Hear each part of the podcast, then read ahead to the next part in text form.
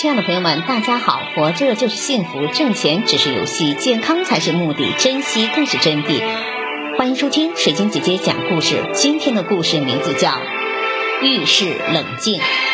从前有个又穷又蠢的人，不知怎么突然富了起来，但是有了钱，他却不知道如何处理这些钱。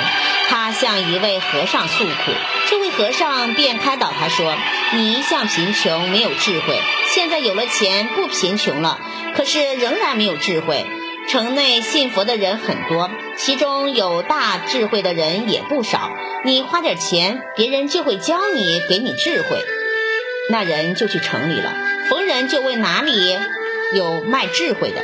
一位长者告诉他说：“你倘若遇到生气的时候，不要急着去处理，可先向前走七步，再向后走七步，这样往返三次，智慧就来了。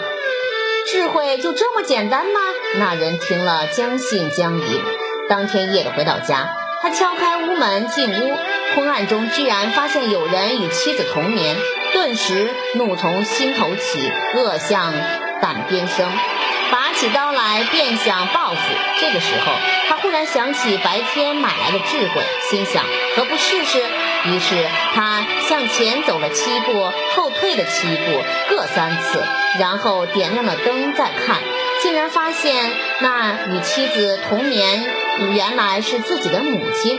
智慧使他避免了一场杀母之祸。那位长老告诉那个暴发户的智慧，便是遇事要冷静，要控制住自己的情绪，不可头脑发热，不顾一切，以免发生终生后悔的事情。我们有理由相信，情绪控制是创造幸福人生的秘密武器。感谢收听，再见。